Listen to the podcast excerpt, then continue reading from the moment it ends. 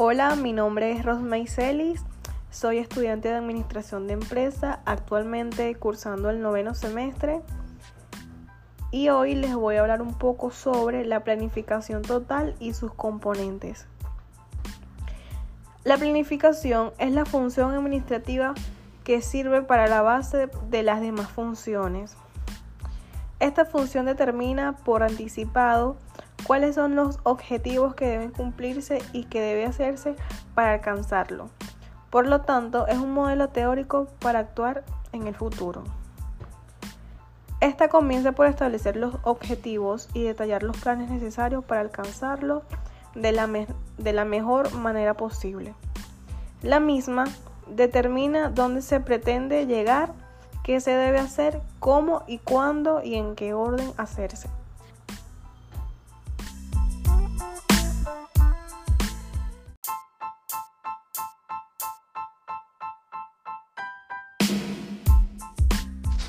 Ahora bien, desde el punto de vista de diferentes pioneros de la administración, se puede conceptualizar de las siguientes maneras.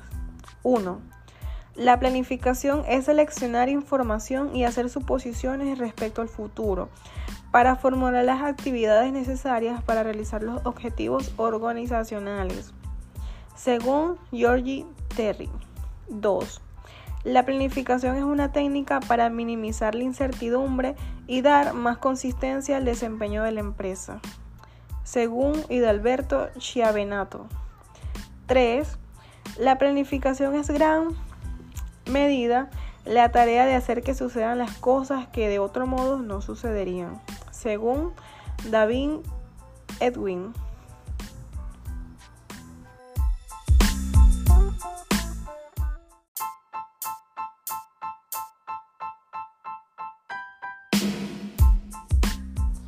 Y por último, los componentes de la planificación.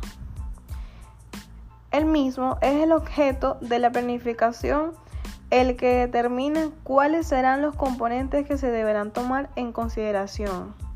En el caso de la planificación didáctica o pedagógica, se pueden destacar los siguientes componentes. 1. Objetivos. Es lo que se pretende que los alumnos alcancen. 2. Contenidos.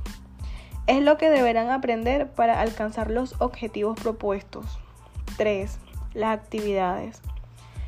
Consideramos que los alumnos deben realizar para aprender los contenidos que les permitirán alcanzar los objetivos propuestos. Y por último, las estrategias es lo que los docentes ponen en práctica para que los alumnos realicen las actividades que les permitirán aprender los contenidos para alcanzar los objetivos propuestos. Esta planificación debe ser estratégica, dinámica, sistemática y formalizadora, flexible y participativa.